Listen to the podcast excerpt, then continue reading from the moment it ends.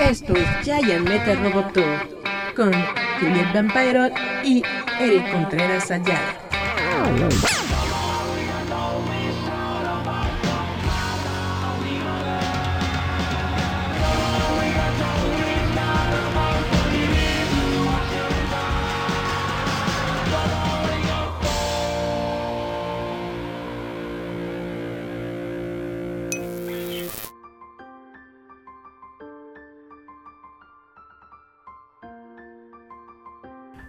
Hola, hola, chavos, ¿cómo están? Esto es Jaime del Roboto. Espero que se le estén pasando bien, espero que estén todos tranquilos. Y bueno, esta semana tenemos bastantes notas porque resulta que desde el día de hoy, jueves, y hasta el domingo se está realizando el evento más grande de cómics que se tiene pues en el, en, en, en el mundo ñoño, en el mundo eh, geek, como le quieran decir a su afición, es la San Diego Comic Con. La San Diego Comic Con se está realizando a partir de este jueves y hasta el próximo domingo.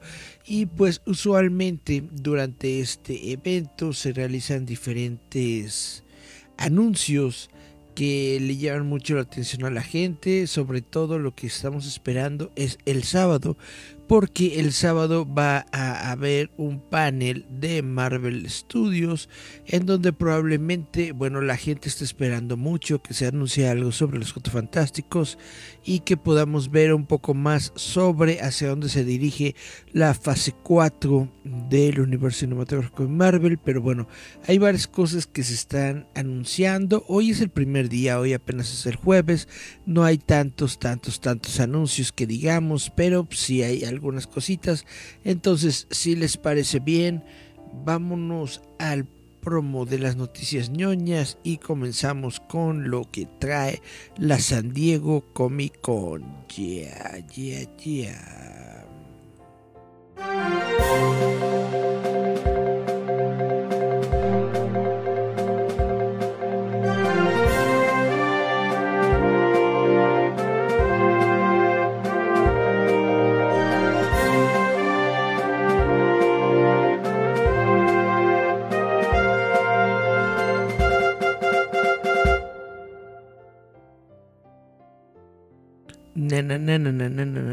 Pues estas son las noticias ñoñas y como les estoy contando vamos a hablar primero sobre la San Diego Comic Con y bueno, dentro de los anuncios de estos momentos, prácticamente todo es de Calabozos y Dragones, Dungeons and Dragons, porque se acaba de anunciar el tráiler.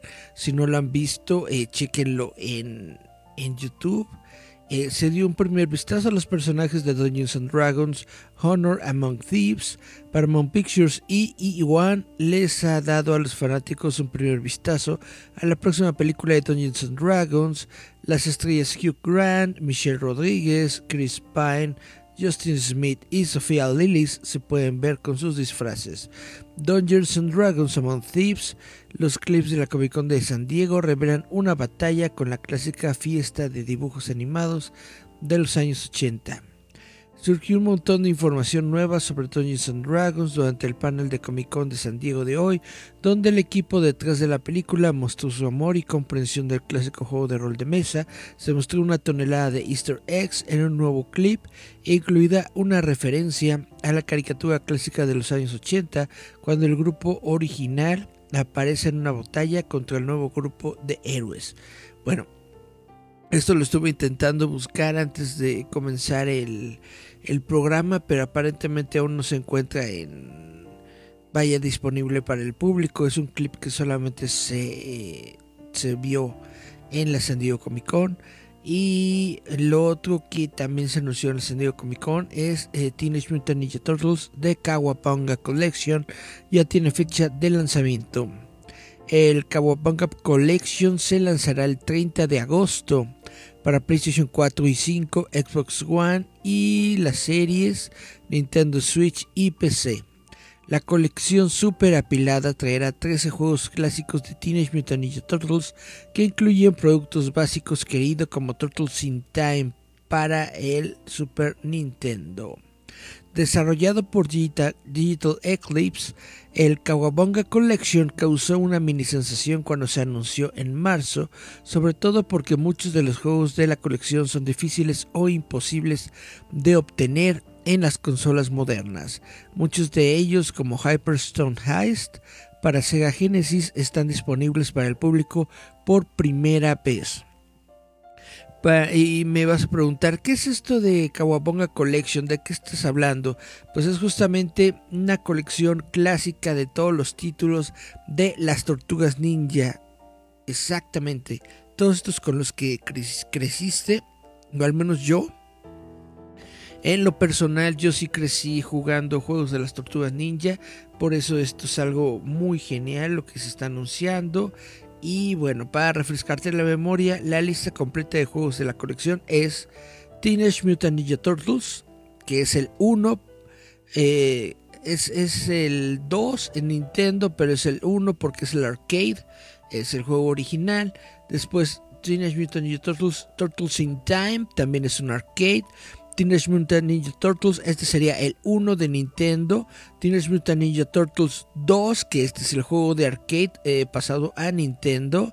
Después Teenage Mutant Ninja 3, eh, Manhattan Project, que este no tiene una versión en arcade.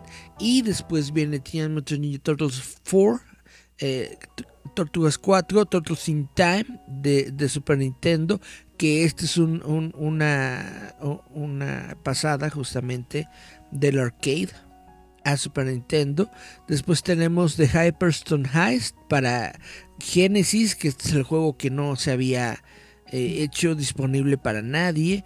Después tenemos Fall of the Foot Clan, que este es un juego exclusivo para Game Boy. Después Teenage Mutant Ninja Turtles 2, Back from the Sewers, que también es de Game Boy.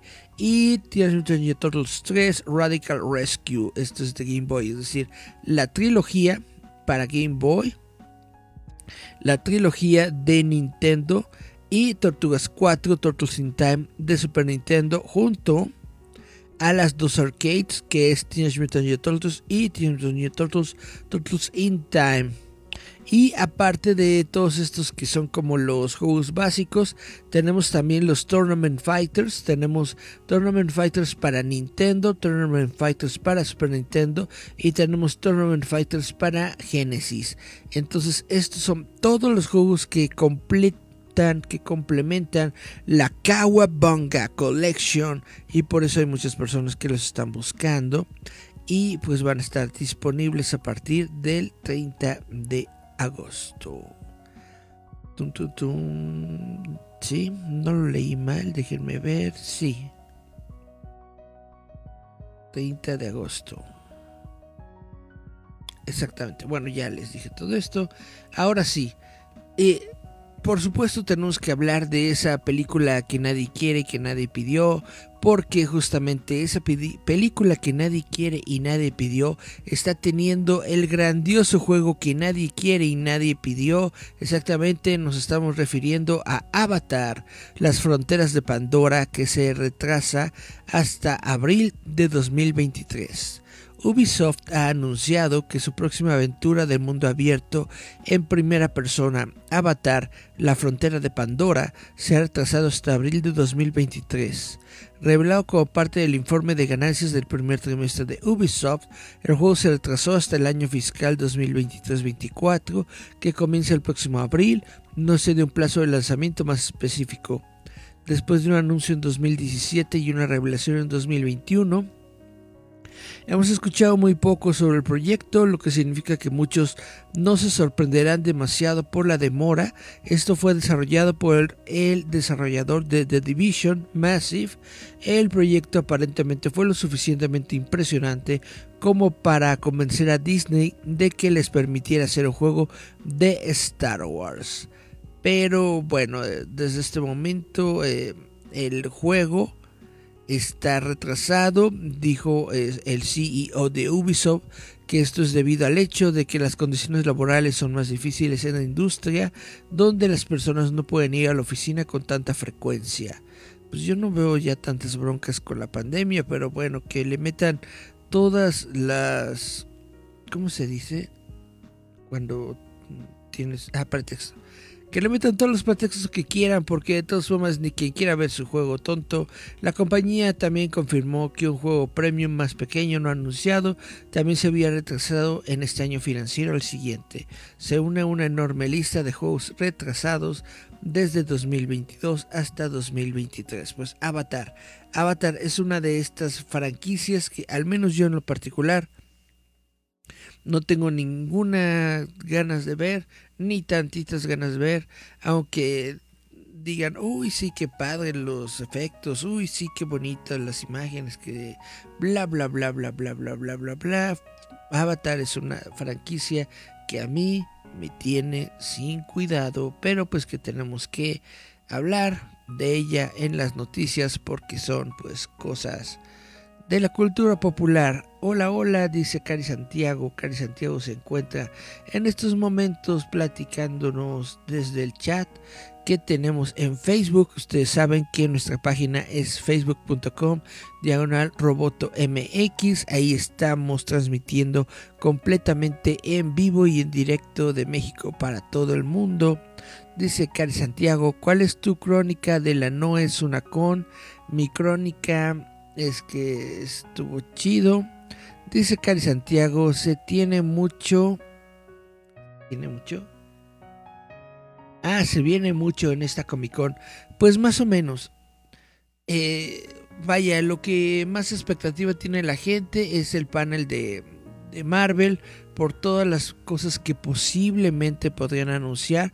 Ahora, durante el día de ayer, surgió un chisme, un rumor bastante interesante sobre DC Comics de que probablemente en la en la plática de, Warner Brothers se va a anunciar una nueva película de Superman con Henry Cavill, es decir, Henry Cavill regresa al papel de Superman luego de que todos los niños ratas del mundo estuvieron diciendo, no, eso es imposible, Henry Cavill nunca va a volver, que no sé qué, que bla, bla, bla, etcétera, etcétera, etcétera, etcétera. Y yo siempre dije, son actores, tienen contratos, si el tipo se le libera su contrato y tiene chance, estoy seguro de que el tipo va a volver al, papel. Pero todos decían, no, estás loco y me ponían puro menjaja. Bueno, ahora resulta que es probable, es un chisme, es un rumor, pero es probable que en el panel de Warner se anuncie una nueva película de Superman con Henry Cavill. Ahora, todos estos son rumores, no ha sido confirmado por absolutamente nadie. Veremos de nuevo a Henry Cavill como Superman, yo creo que sí. Lo anunciarán en esta Comic Con, quién sabe. Y estos son los dos más grandes proyectos que, yo veo que se puedan llegar a anunciar en esta Comic Con, que es lo de, Henry Cavill, sea lo que sea que pueda llegar a anunciar eh, DC Comics o DC Films y lo de eh, Marvel Studios. Fuera de ahí, pues prácticamente todo está normal y tranquilo. En cuestión de cómics, pues se acaba de anunciar que Neil Gaiman está eh, regresando al, al cómic de Miracle Man. Esto lo platicamos hace como unas dos semanas aquí. Y pues creo que esta es la, una de las noticias más grandes, más importantes que se ha dado en cómics dentro de estos momentos. Ahora, eh, Santiago me dice cuál es su crónica de la No es una con. Si ustedes saben, el pasado sábado hicimos un pequeño evento que se llamó No es una con. La intención de este evento para mí siempre ha sido simplemente ser una reunión entre ilustradores. Por eso se llama No es una con, porque yo quiero quitarle justamente todas las expectativas de lo que es una convención. Ahí no vas a encontrar este filas de autógrafos, no vas a encontrar eh, pues, pues, pues, nada de eso, no te van a estar cobrando por autógrafos, no te van a estar cobrando por entrar, etcétera, etcétera, bla, bla, bla. Pero eh, pues resulta que hubo algunos... alguna, algunas fallas desde, la concepción de, de la Nasonacon.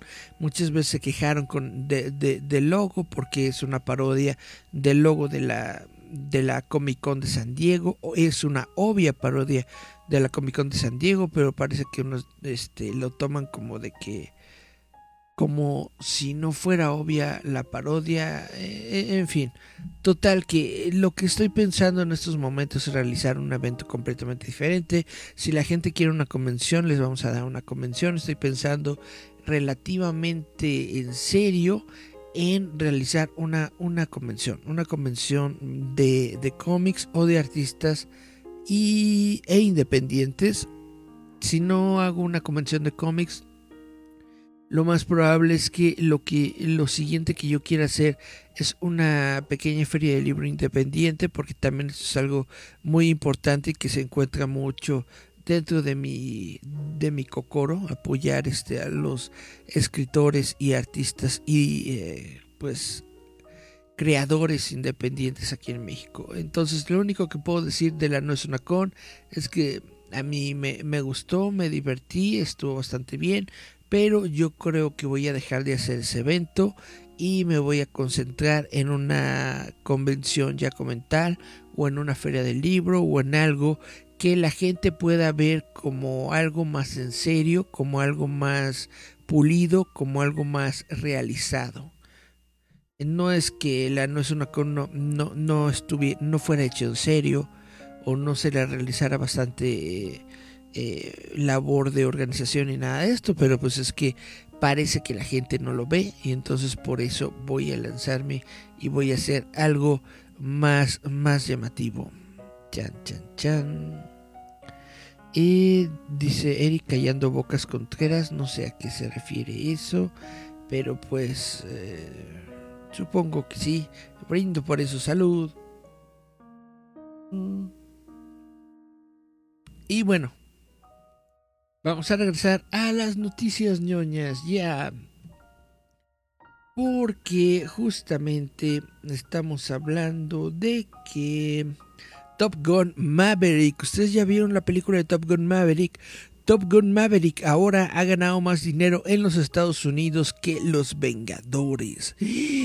La secuela de Top Gun continúa su ascenso en taquilla. La película puede haber debutado hace casi dos meses, pero después de otro lucrativo fin de semana, la reciente secuela de Top Gun ha logrado superar al primer equipo de superhéroes de Marvel. Top Gun Maverick que ganó la asombrosa suma de 623,8 millones de dólares a nivel nacional, se ha convertido en la novena película más taquillera de todos los tiempos en los Estados Unidos, sin tener en cuenta la inflación. Tendría que ganar unos 653 millones de dólares para pasar al siguiente título de la lista y rebasar a Mundo Jurásico, Jurassic World. Esta película fue protagonizada por Tom Cruise. Top Gun Maverick tiene lugar décadas después de los eventos de la primera película. La muy esperada secuela ve el regreso del piloto icónico, el capitán Pete Maverick Mitchell, volviendo a la escuela Top Gun para una última misión. Parece que Mav pondrá a prueba todas sus habilidades mientras enseña a volar a una nueva clase de Top Gun. Y por supuesto, ya le había ido increíblemente bien en la taquilla, convirtiéndose en el éxito más taquillero de Tom Cruise, sin mencionar que se ganó su lugar como la película más taquillera de todos los tiempos de Paramount Pictures. ¡Órale! Y en el relanzamiento de la versión IMAX de la película el mes pasado, Top Gun Maverick logró escalar aún más, superando la marca de los un mil millones en la taquilla mundial. De hecho, Top Gun Maverick ha ganado la enorme cantidad de 1.24 mil millones de dólares hasta la fecha. La película se ha beneficiado de un gran número de seguidores en línea, donde demostró ser muy popular tras su estreno. Las críticas entusiastas y una larga carrera en taquilla han ayudado a la película a ganarse un lugar entre los grandes éxitos. Debo decir que yo no he visto esta película, no siento que sea mala película, es vaya, prácticamente todo el mundo la está adorando, todo el mundo está diciendo que está muy bien hecha, muy bien desarrollada, están hablando muy bien de las actuaciones de Tom Cruise, están hablando muy bien de la participación de Val Kilmer. Sin embargo, no he visto la película por por disidia. Tengo que ser completamente honesto al decir que cuando estaba la película original de, de Top Gun Maverick no era de mi de mis favoritas no soy yo pues muy fanático de esas películas patrioteras norteamericanas, a menos de que se trate de un héroe de acción que esté aquí con eh, lanzacohetes y metralletas disparando a todo el mundo.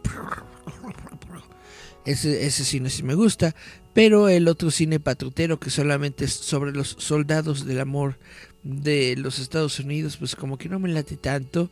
Entonces, sí vi en algún momento Top Gun, me acuerdo de qué se trata de la película, la verdad es que no.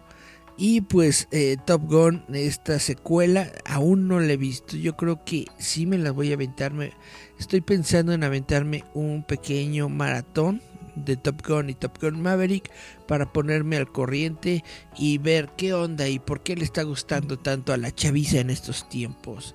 Y pues eso es todo sobre Top Gun.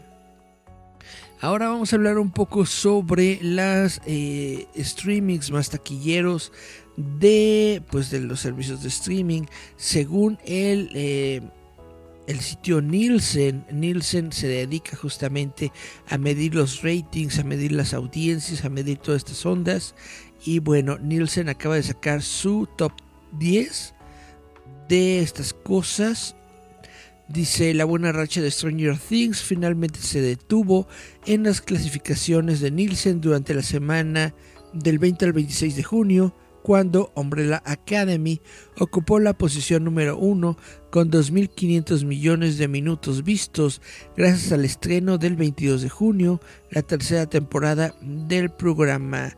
Stranger Things siguió en segundo lugar con 2.300 millones de minutos vistos eh, sin embargo, es probable que la serie vuelva a estar en la cima de la próxima ventana de visualización, que incluirá los dos episodios que conforman el volumen 4 en la temporada 2. Perdón, el volumen 2 de la temporada 4, que se estrenaron el 1 de julio y duraron aproximadamente 4 horas. Y bueno, bla bla bla. Doctor Strange en el multiverso de la locura se, se debutó eh, en Disney Plus el 22 de junio y aterrizó en la posición número 3 con 1400 millones de minutos vistos. Inmediatamente después estuvo la película de Sig 2, que tuvo su estreno en cines en diciembre, pero también su debut en streaming el 22 de junio con 1.200 millones de minutos vistos en la plataforma Netflix. Y la última película en llegar al top 10 de Nielsen es The Man from Toronto. Eh, bueno, vamos a, si me permiten un instante, tengo aquí las listas y vamos a leerlas. Los 10 programas de streaming, los top, top 10 de programas de streaming. En primer lugar, Umbrella Academy. En segundo, Stranger Things. En tercero, Doctor Strange. En cuarto lugar, Sing 2. En quinto, The Man from Toronto. En sexto, Obi-Wan En séptimo, Criminal Minds de Netflix. Octavo, NCSI de Netflix también. En, en noveno, The Boys de Amazon. No sé por qué está tan bajo The Voice. The Voice está genial, pero bueno. Y en décimo lugar, Coco Melon de Netflix. Que ni siquiera sé qué es eso de Coco Melon. Y bueno, eh, no, cambian mucho las listas en lo que es cuestión de programas eh, originales. Solamente se añade Peaky Binders de Netflix, eh, The Ozark, God's Favorite Idiot, Lincoln Lawyer, etcétera, etcétera, etcétera. Pero bueno, entonces básicamente el Doctor Strange la Academia Umbrella y Stranger Things son los que en estos momentos son los programas más vistos en todos los servicios de streaming, en, al menos en los Estados Unidos, al parecer. ¿Ustedes qué opinan? ¿Están viendo estas series? Vamos a ver qué opina Cari Santiago. Dice Cari, tu recomendación en cuanto a película actual. Mi recomendación en cuanto a película actual me pone en una encrucijada porque yo solamente veo películas de superhéroes. Pero si debo de decir alguna, pues tendría que ser Thor. Vean Thor, amor y tueno. Así es, vean Thor, amor y tueno. con un muy buen soundtrack de... Eh, ¿Cómo se llama esta banda? Guns N' Roses. Está bastante genial, bastante genial Thor, eh, Amoritueno. Y honestamente no sé qué más hay en cartelera. Yo solamente, yo soy de esas personas que solamente ven ciencia ficción y películas de superhéroes cuando van al cine. Cualquier otro género, cualquier otra película, cualquier otra cosa que haya en el cine, no me interesa mucho, la verdad, la verdad, la verdad. Guau, guau, guau, guau. Dice que Santiago Torrifa, sí, a mí me gustó mucho. Tal vez no a todo el mundo, pero a mí sí me gustó. Ahora, les quiero hablar de algo que podría ser un poco polémico y es que resulta que Pat Benatar ha quitado su canción de Hit Me With Your Best Shot de sus conciertos en referencia a las víctimas de la violencia armada. Me parece una completa tontería quitar una, una de tus canciones nada más porque hace una apología a la violencia. Yo digo que deberías mantener tus calzoncitos, deberías mantener tus bolitas y decir, sí, yo hice esta canción, yo la escribí o yo la canté o yo la bla, bla, bla, bla, bla, y sí, y qué importa y, me vale. No ser como, como Pat Benatar o como estos tipos, ¿cómo se llaman? Los de... Ay, Café Tacuba. De, de, la canción de Ingrata, ¿no? Que también habla sobre matar a una mujer que se pongan este bien sus pantaloncitos y que se agarren sus gomaritos y digan sí yo escribí esta canción yo la hice yo la canté y yo me hice muy famoso y hice millones de dólares con esta música y me vale en lugar de andar diciendo ay no es, apología de la violencia me disculpo este no me vayan a querer cancelar todos y lo quites de tu programación porque no es como si uno pudiera realmente borrar el borrar el pasado. No puedes borrar el pasado. Mm, puedes tratar de ocultarlo, puedes tratar de apagarlo, pero no es tan sencillo, sobre todo con una canción tan icónica como Hit Me With Your Best Shot de Pat Benatar. Cuando tú eh, escuchas sobre Pat Benatar o cuando tú piensas en Pat Benatar, ¿cuál es la canción número uno de Pat Benatar es Hit Me With Your Best Shot. Y si ya no va a cantar Hit Me With Your Best Shot en los conciertos, pues entonces ¿para qué carajos va uno a ir a ver a Pat Benatar en concierto? Es lo que yo digo. Dice, en su gira actual, la inminente miembro del Salón de la Fama del Rock and Roll, Pat Benatar, está cantando lo que ella llama las 14 sagradas canciones que si no las tocamos la audiencia se revelará. Pero entre esos 14, sorprendentemente, no se encuentra uno de sus éxitos más conocidos, Hit Me With Your Best Shot. Benatar admite que ha recibido un rechazo de los fanáticos por esto, pero no se da por vencida. Su razón para dejarlo fuera del programa cualquier posible connotación literal de la letra metafórica de la melodía de rock clásico estrictamente por diversión que ella considera inapropiada para cantar en público en un momento de múltiples tiroteos masivos. Y yo digo, ah, no mame, Pat Benatar. Pero bueno, no estamos haciendo Hit Me With Your Best Shot y los fanáticos están teniendo un ataque al corazón dijo en una nueva entrevista con USA Today y les digo, lo siento, en defensa a las víctimas de las familias de estos tiroteos masivos, no la voy a cantar. Les digo, si quieren escuchar la canción, vayan a casa y escúchenla. Mientras ella concede el título, es icónico, tienes que trazar una línea, no puedo decir estas palabras en voz alta con una sonrisa en mi rostro, simplemente no puedo, no voy a subir al escenario y a la tribuna, voy a mis legisladores, pero esa es mi pequeña contribución a la protesta, no la voy a cantar, me parece completamente... no sé, a mí, me parece tonto, a lo mejor yo estoy mal, a lo mejor yo estoy equivocado, a lo mejor yo soy un idiota, pero realmente me parece muy, muy, muy, muy tonto cuando este tipo de cosas suceden en la música. Yo digo, no puedes, no... Puedes tratar, pero no puedes borrar el pasado. Dice Cari Santiago, es como la cosa esa fea del bebito Fifiu, no puedes borrar al bebito Fifiu. El bebito Fifiu ya tiene ya tiene su momento en la historia, tiene su momento histórico y tiene su ¿cómo se puede decir? Porque porque hasta es bien o mal el bebito Fifiu es una canción de protesta. Entonces no puede uno simplemente negar al bebito Fifiu. Y bueno, les tengo que platicar que el día de hoy eh, se fue uno de los escritores pues más prominentes, más destacados del cómic en los Estados Unidos, el señor Alan Grant. Y no, cuando estoy hablando de Alan Grant no me refiero al personaje de Jurassic Park, sino a, un escritor. Esto lo digo porque eh, estaba viendo de que no sé por qué, no sé qué hice con mi explorador. Parece que tengo un malware o algo. Total que todas las eh, búsquedas que yo realizo en Google de desde ayer creo, no desde hoy. Sí, desde hoy en la mañana me las está redireccionando a Bing. Y entonces ahí me di cuenta que Google es mucho mejor buscador que Bing, porque yo puse Alan Grant y cuando redireccionó a, Bing, todo lo que encontró era sobre el personaje de, Jurassic Park, ¿no?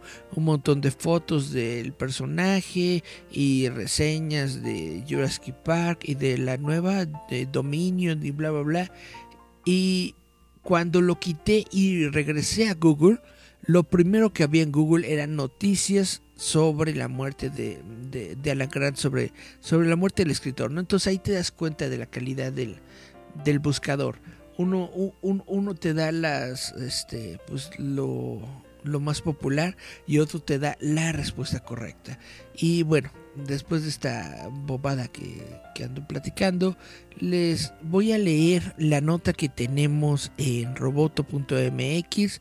Les recuerdo, es nuestro sitio web roboto con t.mx. Ahí nosotros escribimos prácticamente todos los días sobre cultura popular y bueno, la nota dice, muere el legendario guionista de cómics Alan Grant a los 73 años. El influyente escritor de Batman y Judge Dredd, Alan Grant, murió a los 73 años. El aclamado escritor que también creó varios supervillanos de DC, incluidos Anarchy, The Catcher y The Ventriloquist, y tuvo varias carreras de alto perfil tanto en Batman como en la editorial 2000 AD. Su esposa, Susan Grant, anunció la muerte a través de Facebook, pero no se ha revelado la causa de la muerte. No tengo palabras, dijo. Alan murió esta mañana han llegado tributos a Grant de toda la fraternidad de los cómics y aquellos que trabajaron con Grant elogiaron su ingenio e influencia. Todos en 2000 AD y Rebellion están devastados al enterarse del fallecimiento de Alan Grant, dijo un comunicado oficial de la editorial.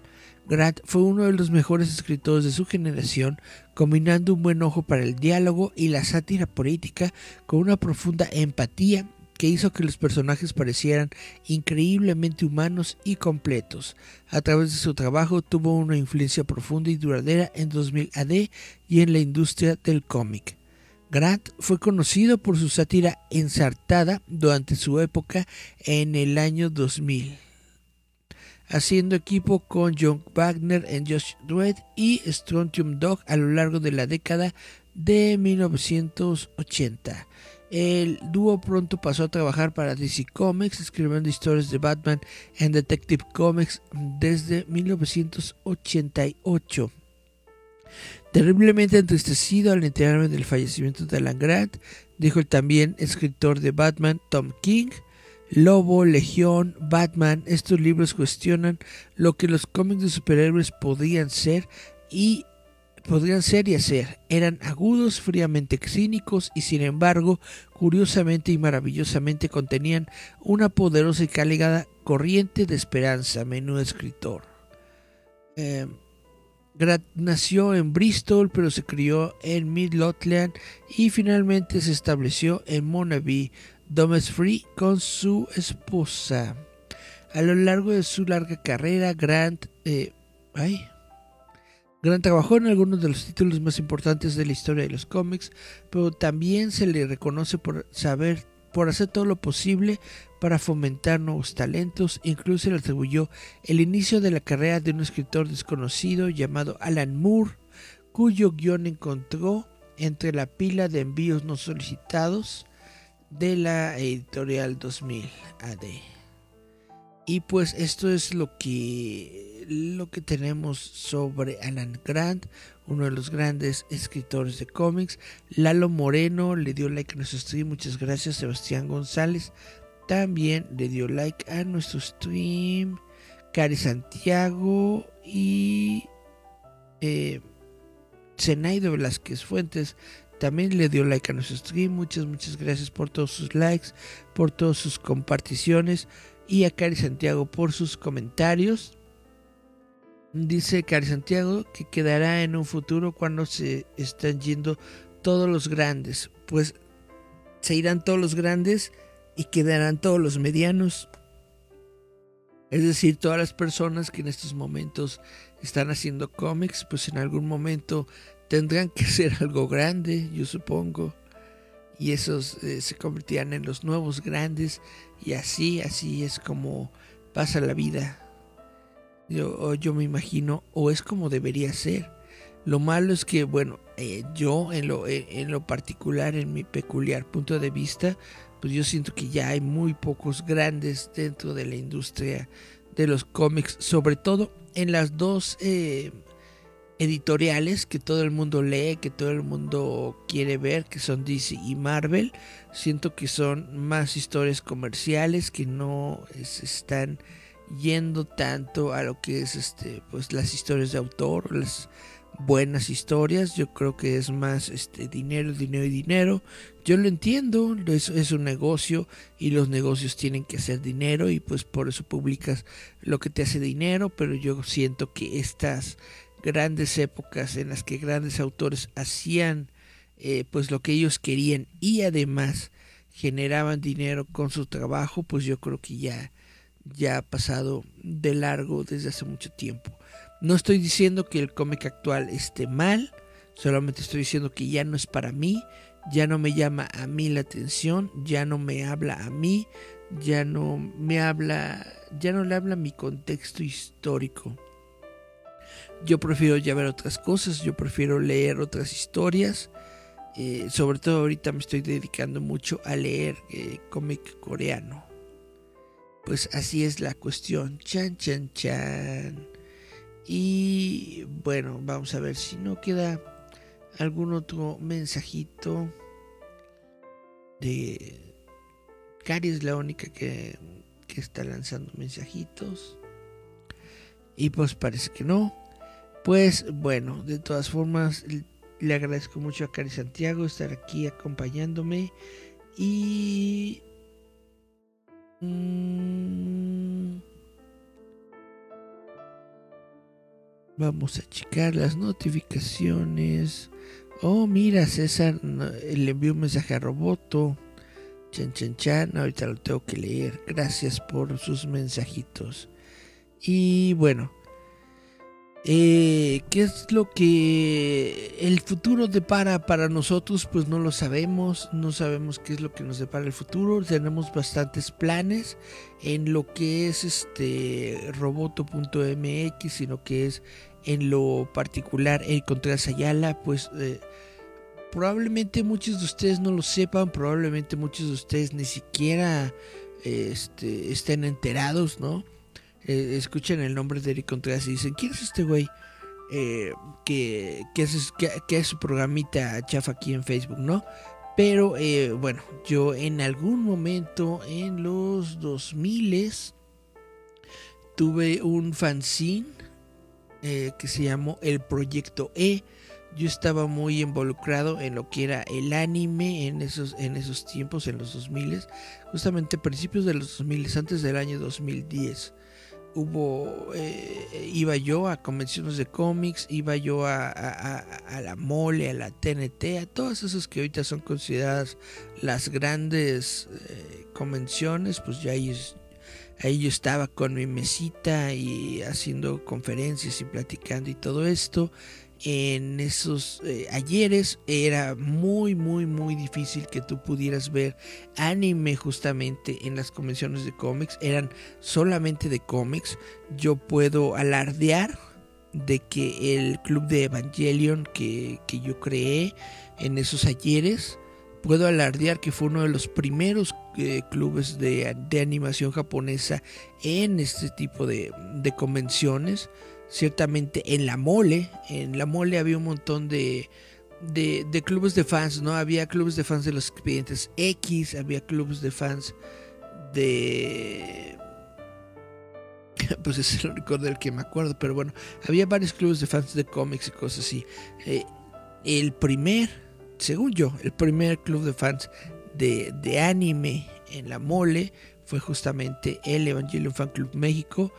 Y bueno, durante ese tiempo, eh, durante una eh, época muy, muy, muy pequeña, pero muy padre, tuvimos nosotros un patrocinio del eh, sitio web Mercado Libre, mercadolibre.com.mx, que en su momento nos ayudó a sacar un fanzine, una revista.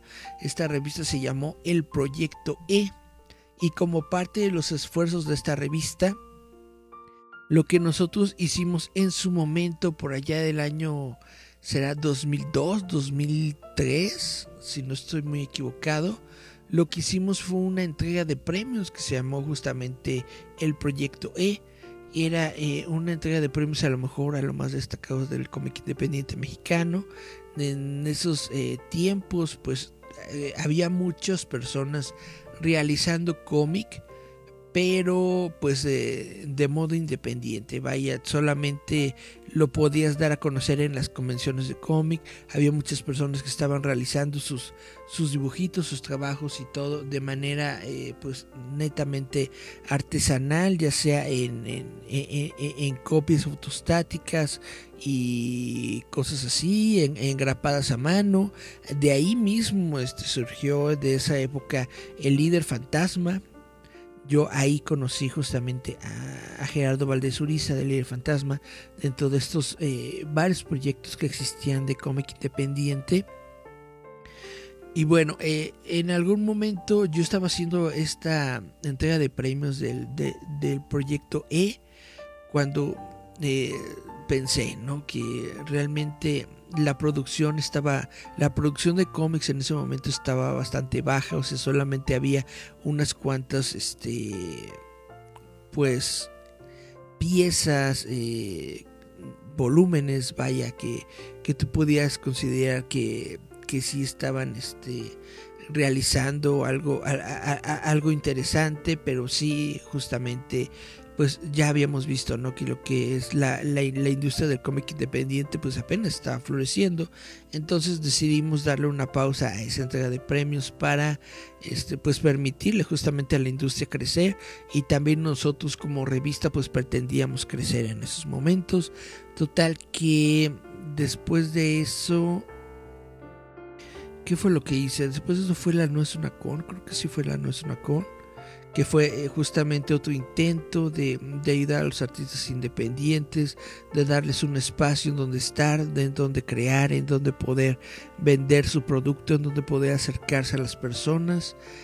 Y después de la de la no es una con, lo último pues que hemos estado haciendo justamente es roboto.mx. Roboto.mx sí es un sitio web que se dedica a escribir sobre sobre cultura popular, Así es un sitio web en donde me dedico yo a rantear sobre cine y sobre series de televisión, sobre todo esto.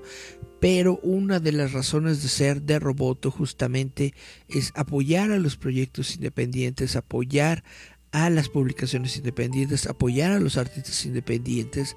Entonces yo creo que sí tenemos que dar ese, siguiente paso, tenemos que comenzar esa evolución de todo este proyecto y por eso eh, es lo que estoy diciendo desde hace algunos días de que ya no voy a realizar la No con porque pues ya tengo que hacer un evento bien, un evento en forma, un evento realmente eh, pues que, que le pegue. Vaya, no, no voy a hacer eh, otra mole, no voy a hacer otra TNT, vaya, no, no quiero llegar a, a esos extremos, no quiero tampoco que, que se nos consideren esos niveles. Sí, lo único que yo quiero hacer simple y sencillamente es realizar un evento digno para todas las personas que acuden a él, que puedan llevar a conocer su trabajo, que puedan dar a conocer su trabajo, que puedan dar a conocer este pues toda su creatividad y todo lo que son capaces de ser. Eso es lo único que yo tengo intención. Vamos a revisar este próximo sábado, vamos a ver algunos, ah, vamos a ver un lugar que probablemente nos pueda servir para este tipo de eventos. Eh, estoy buscando otros, en fin. Vamos a tratar de mejorar, vamos a tratar de darle un poco más de punch a todos los eh, eventos en los que estamos en estos momentos pues eh, involucrados. Muchas personas están criticando lo que hacemos en, eh, en, el Trooper Gourmet porque es en la calle y bla bla bla.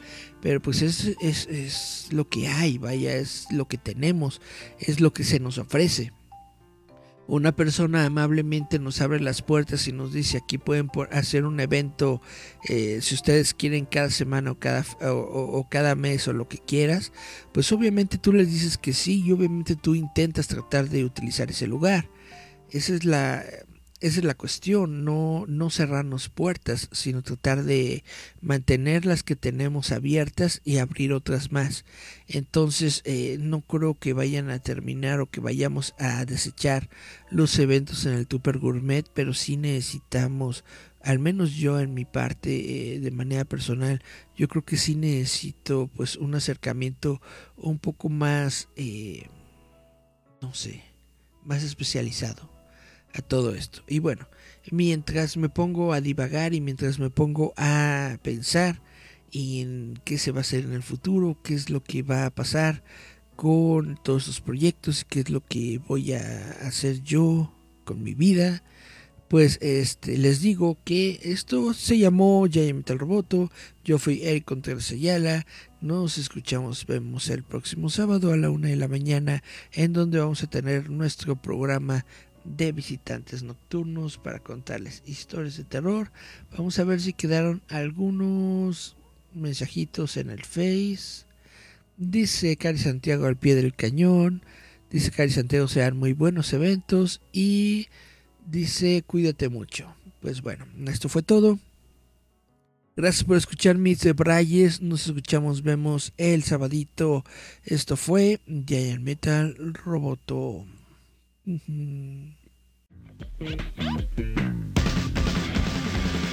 Escúchanos a través de Spotify, Apple Podcast, Google Podcast, Anchor, iBox, Radio Public y Breaker.